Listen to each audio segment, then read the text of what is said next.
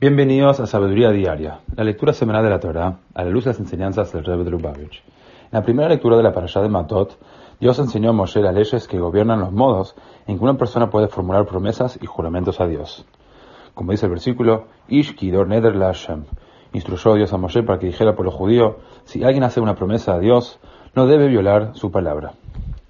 En el Kutesi Jotomo 13, el Rebbe nos enseña que la palabra hebrea para violar, Yahel, proviene de la que se emplea para decir profano o no sagrado, hol. El significado interno de este versículo es, por tanto, que no debemos volver profanas nuestras palabras.